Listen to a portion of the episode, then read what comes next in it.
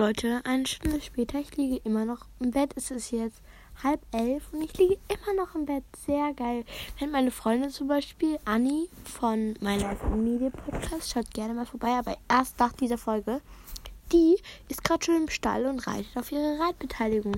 Und ich denke mir so, nein, ich liege immer noch faul im Bett, meine Eltern schlafen noch. Ja, genau, das ist mein Leben. Ciao.